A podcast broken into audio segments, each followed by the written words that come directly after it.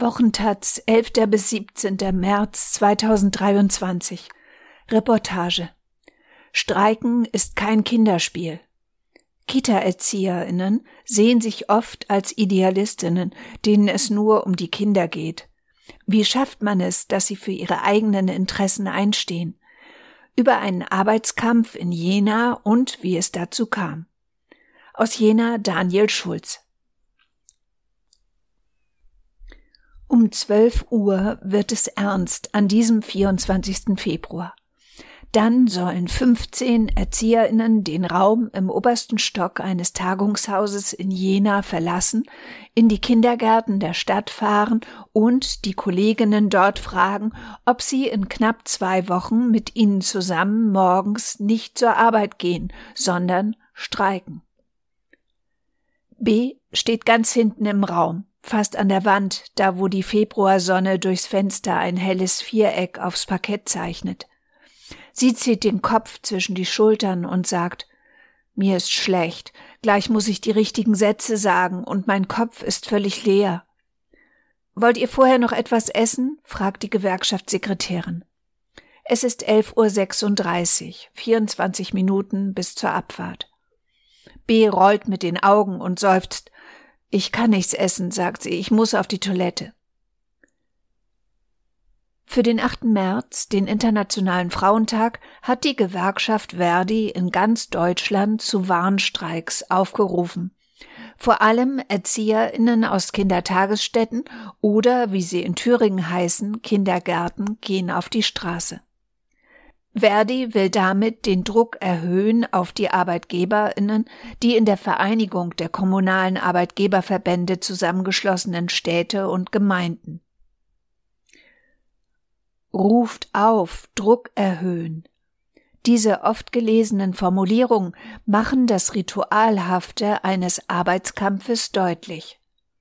Wenn über Streiks geschrieben wird, klingt das oft so, als müssten sie in den Gewerkschaftshäusern nur einen Hebel umlegen, eine Maschine anwerfen, und schon stellen sich Demonstrantinnen mit bemalten Bettlaken und Fahnen auf die Straße.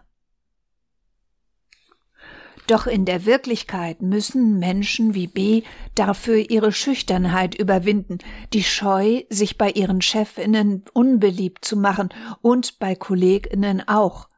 Es ist ja so, wenn eine Gewerkschaft streikt und die Arbeitgeberinnen am Ende mehr Geld rausrücken, bekommen das alle. Nicht nur die Mitglieder, nicht nur die, die in der Märzkälte durch den Regen gelatscht sind. Wie kriegt eine Gewerkschaft also Menschen dazu, zu streiken? In Jena beginnt die Vorbereitung auf den Warnstreik einen Monat vorher mit einer Therapiesitzung. Jedenfalls fühlt sich das, was am 9. Februar in dem Keller des Tagungshauses passiert, ein bisschen so an. B sitzt mit 14 Frauen, drei Männern und einem blonden kleinen Mädchen in einem Oval aus Stühlen. Die meisten sind ErzieherInnen in Kindergärten wie B und sie sind ehrenamtlich bei Verdi. Sie sind entscheidend dafür, ob der Warnstreik ein Erfolg wird oder nicht, sagt Katja Barthold, eine von zwei hauptamtlichen Gewerkschafterinnen, die im Stuhlkreis steht. Sie nennt die Menschen, die heute hier sind, aktive Schlüsselfiguren, die andere in ihren Betrieben zum Streiken animieren sollen. Barthold ist die Frau, die B und ihre Kolleginnen dann in knapp zwei Wochen in die Jenaer Kindergärten schicken wird die dafür sorgt, dass B Angst kriegt. Wie geht es euch denn? fragt Katja Barthold die Menschen, die vor ihr sitzen. Dann wirft sie einen graugrünen Ball. Die Person, die ihn fängt, soll antworten und den Ball weitergeben. Der Ball landet bei B. Sie trägt ihre braunen Haare im Pagenschnitt, ihr Gesicht hat etwas Ernstes, auch wenn sie lächelt. Sie wäre eigentlich mit ihrer besten Freundin K hier, aber die liegt mit Corona im Bett. B schweigt kurz, dann sagt sie, mir geht es gut. Ich möchte eigentlich eher für bessere Bedingungen kämpfen als für mehr Geld. Danach gibt sie den Ball weiter. Sie schlafe seit der letzten Dienstbesprechung nicht mehr gut, sagt eine andere Kollegin. Sie möchte in ihrem Kindergarten nicht als Unruhestifterin gelten und hätte lieber mehr Personal als mehr Gehalt. Ein Mann in der Runde sagt, 500 Euro mehr hörten sich fast vermessen für ihn an. Verdi fordert 10,5 Prozent mehr Lohn oder mindestens 500 Euro mehr Gehalt. Es wirkt beinahe so, als wäre Katja Barthold, die Gewerkschaftssekretärin, mit dem falschen Angebot in den Keller gekommen. Die KindergärtnerInnen hier sehen sich als IdealistInnen und wollen auch so gesehen werden. Als Menschen, denen es um Kinder geht und nicht ums Finanzielle.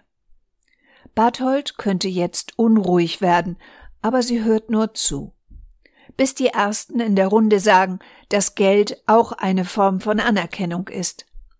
Bis eine Frau über ihre Angst vor einer kleinen Rente spricht, vor der Armut im Alter. Die Kolleginnen sind im Zweifel immer für bessere Bedingungen und nicht für mehr Geld, sagt Claudia Braungart. Aber wir müssen doch zusammenkämpfen. Braungart sendet diese Jamie Lee Curtis Schwingungen aus, die einem das Gefühl geben, egal wie früh man aufgestanden ist, Claudia war auf jeden Fall schon wach und hat Kaffee getrunken.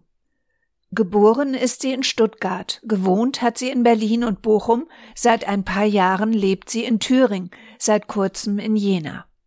Sie ist seit 1989 in der Gewerkschaft und kämpfen ist heute ihr Lieblingswort. Nach und nach tröpfelt aus den Erzieherinnen heraus, was sie an ihrer Arbeit stört. Sie müssen zu viele Kinder betreuen, ständig sind Kolleginnen krank, viele arbeiten trotzdem.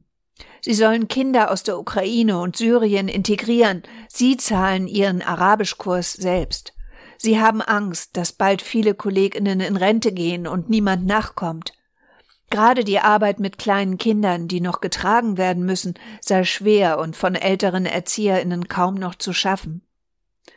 Oder wie eine dieser älteren Frauen sagt, abends bin ich tot. Ihre Stimmen werden lauter, manche klingen wütend. Ob alle den Brief des thüringischen Bildungsministers gelesen hätten, fragt eine mit Bommelmütze. In dem bedankt sich der linken Politiker für die Arbeit während der Corona-Pandemie. Für so allgemeines Blabla kann ich mir nichts kaufen, ruft die Bommelmützenfrau. Den Brief hätte ich am liebsten gefressen. Es macht auch ein Gerücht die Runde. Niemand weiß so recht, ob es in der Zeitung stand oder in einer Mail der Stadt an die Kindergärten. Es gebe 600 Kita-Plätze zu viel in Jena. Einige der Frauen fürchten, sie könnten gekündigt werden. Die, die streiken, sind dann doch bestimmt als erstes dran. Wie oft habe ich das von den fallenden Kinderzahlen schon gehört, sagt B und atmet so laut aus, dass es im ganzen Keller zu hören ist. Wie oft jagen Sie uns damit noch Angst ein? Angst? Es hat einen Grund, warum B hier nur mit der Abkürzung ihres Namens auftaucht. Sie ist 52, seit 1990 Mitglied in der Gewerkschaft. Sie hat schon mehr als einen Streik hinter sich. Und wenn sie nicht gerade jemanden als Erster ansprechen muss, dann kann ihre Stimme sehr fest sein. Doch B möchte nicht so leicht im Internet gefunden werden. Damit ist sie hier nicht allein. In Jena sind Gewerkschaftsmitglieder, wie meistens in Ostdeutschland, in der Minderheit. Von den etwa 220 Erzieherinnen in den kommunalen Kitas sind knapp 70 bei Verdi.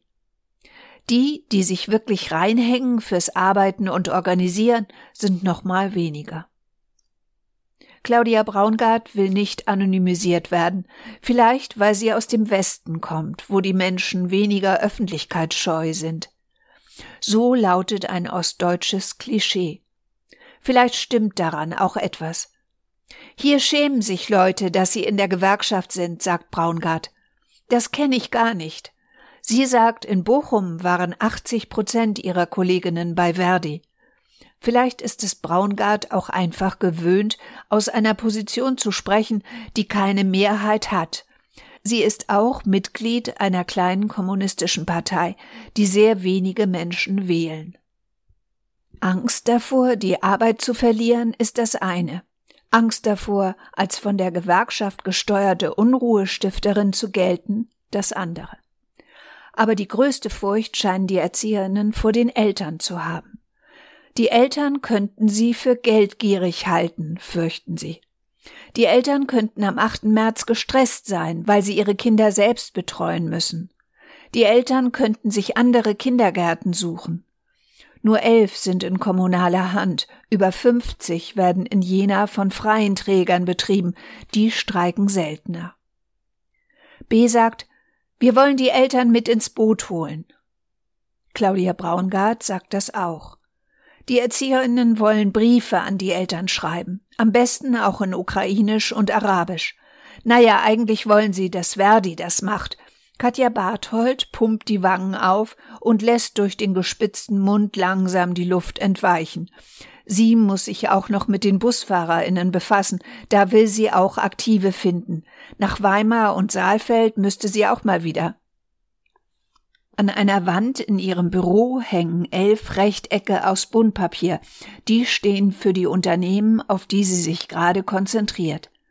Würde sie für alle ihre Betriebe ein buntes Rechteck an die Wand pinnen, bräuchte sie wohl ein zweites Zimmer.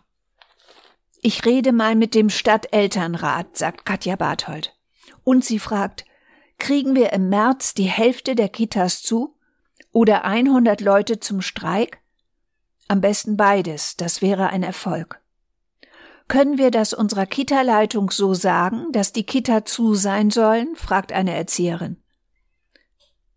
Das entscheiden die doch nicht. Katja Barthold geht in die Knie und faltet die Hände, sondern ihr. Die Erzieherinnen entscheiden jedenfalls, dass sie das nächste Mal in die Kindergärten gehen. Und sie machen bei WhatsApp eine Chatgruppe auf. Am 23. Februar verhandeln die Vertreterinnen der Gewerkschaft und der Kommunen in Potsdam. Die Arbeitgeberinnen bieten drei Prozent in diesem Jahr und zwei Prozent im nächsten.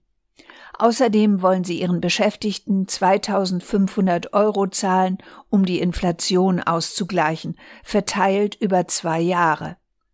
Verdi droht mit Warnstreiks.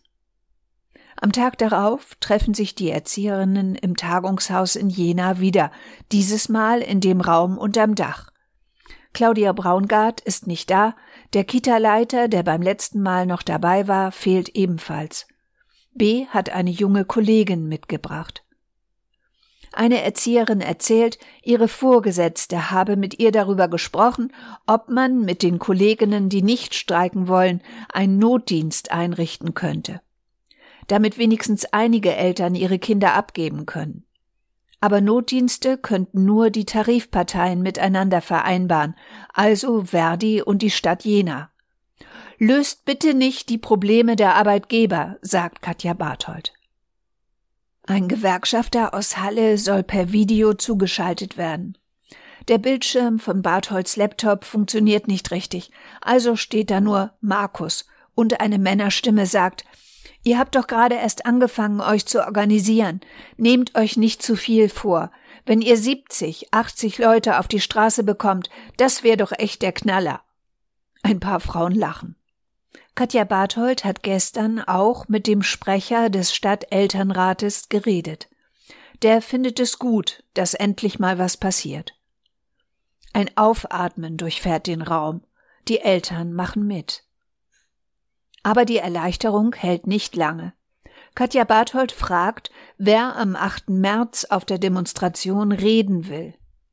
Sie sagt, Versteckt euch nicht hinter Claudia, ich werde euch finden.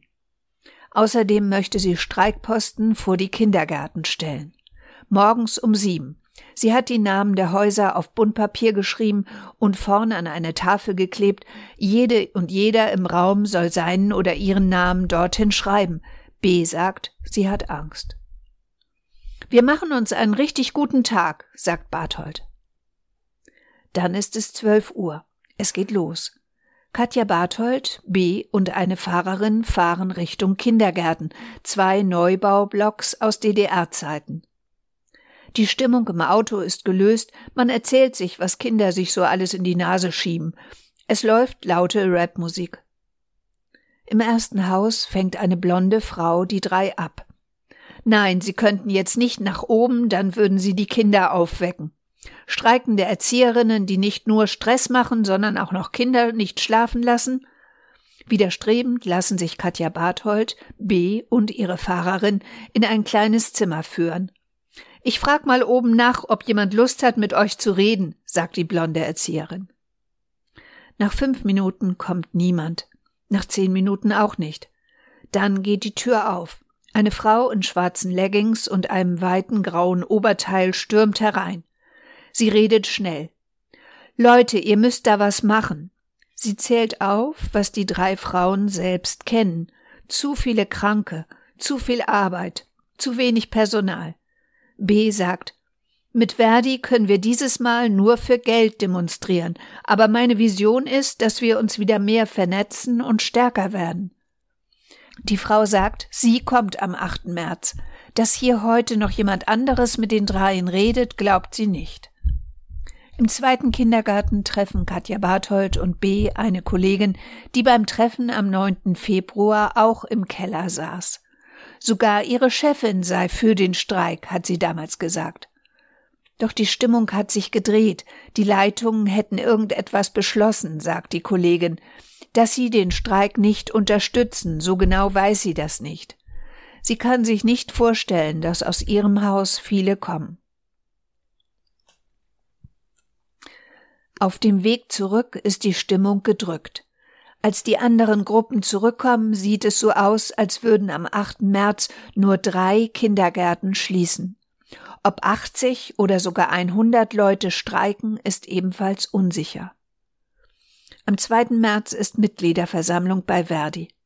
In einem kleinen Zimmer im Gewerkschaftshaus zwei Türen neben Katja Bartholds Büro. Sie hat Farbflaschen hingestellt, Eddings und Pappschilder, die aussehen wie große Sprechblasen. Außerdem weiße Transparente zum Bemalen. B liegt krank im Bett, dafür ist ihre beste Freundin K da. Claudia Braungart sagt zu Katja Barthold, guck mal in die Zeitung. Barthold scrollt auf ihrem Smartphone, Jenas Oberbürgermeister erzählt von sinkenden Geburtenraten und dass die Stadt zu viele Kitaplätze hätte. Wir sind planerisch dem Mangel hinterhergelaufen, liest Barthold vor. Da kriegst du doch das Kotzen, sagt Braungart und verschränkt die Arme. Aber so etwas haben sie in Bochum vor den Streiks auch versucht. Sie schreibt in eine Sprechblase aus Pappe volle Kampfkraft für 10,5 Prozent und in eine andere Waffen runter, Löhne rauf. Am Tag vor dem Streik fahren Katja Barthold und eine Erzieherin noch einmal durch die Kindergärten. Zwei Aktivistinnen vom feministischen Streik, die mit Verdi zusammenarbeiten, machen das ebenfalls. Sie sprechen Eltern an, verteilen Postkarten. Von etwa 30 Menschen, die mit ihnen reden, reagieren nur drei genervt. Es sieht wieder besser aus als am 24. Februar. Die Gewerkschafterin, die mit Barthold das erste Treffen organisiert hat, stellt eine Tabelle in den WhatsApp-Chat. In der Spalte Einrichtung zu steht bei vier Kindergärten ein Ja, bei dreien ein Unsicher. Die schlechten Nachrichten kommen am Abend. Katja Barthold steht in ihrem Büro und schaut auf ihr Smartphone. Scheiße, morgen gibt es einen Schneesturm, 90 Prozent Niederschlagswahrscheinlichkeit. Außerdem hat irgendwer dem Kleinbus, mit dem eine Gewerkschafterin Fahnen und Transparente aus Erfurt nach Jena bringen sollte, die Reifen zerstochen. Nazis, vermutet Barthold, das passiere alle drei, vier Monate. Die Fahrerin ist dazu noch krank. Die Fahnen bleiben in Erfurt. Am Morgen des 8. März stellt sich B nicht als Streikposten vor einen Kindergarten. Das macht ihre beste Freundin K. Um fünf Uhr steht sie dafür auf. Auf dem Weg zur Straßenbahnhaltestelle läuft sie durch Schnee. Ihr blasses Gesicht verschwindet bis auf die blauen Augen hinter einer Mütze und einem riesigen Schal. Um sieben Uhr acht steht sie vor dem Kindergarten und zieht sich ihre gelb leuchtende Verdi-Weste an. Die Fenster der umgebauten Villa sind dunkel. Sie rüttelt am Tor, Flocken rieseln herunter. Sie ist umsonst hier, aber aus einem guten Grund. Der Kindergarten hat geschlossen, weil die meisten Erzieherinnen zum Streik gegangen sind. Das war am Abend zuvor noch nicht klar. Claudia Braungart steht ebenfalls vor einem Kindergarten. Auch der bleibt zu. Um 8.30 Uhr treffen sich B, K, Braungart und Katja Barthold wieder in dem Tagungshaus, in dem sie diesen Streik vorbereitet haben. Später sollen sie mit dem Bildungsminister diskutieren, mit dem stellvertretenden Bürgermeister und der Fachdienstleiterin für Jugend und Bildung. Aber das interessiert B gerade nicht, sondern nur, dass die Zimmer und Flure voller Menschen in gelben Verdi-Westen sind. B umarmt Barthold. Sie sagt, Ach, das hätte ich nicht für möglich gehalten. Claudia Braungart lacht und umarmt eine Kollegin. Dieses ganze Lamentieren nützt doch nichts. Am Ende wird es immer gut. Es sind nicht nur 100 Erzieherinnen da, sondern 150. Sechs von elf kommunalen Kitas haben zu. Der stellvertretende Bürgermeister sagt in der Diskussion, er könne den Erzieherinnen zwar nicht garantieren, dass sie für immer im gleichen Kindergarten arbeiten können, aber dass sie nicht gekündigt werden, das schon. Um 13 Uhr startet die Kundgebung. Es regnet, es ist kalt, manche Reden sind zu lang, aber die meisten Leute bleiben trotzdem. K und B stehen in der Mitte des Platzes und treten vom linken Bein aufs rechte. Claudia Braungart wischt mit einem Papiertaschentuch Wasser von ihrem Pappschild. Waffen runter, Löhne rauf. Um 14.19 Uhr laufen sie dann los. Die Demonstration dauert 20 Minuten.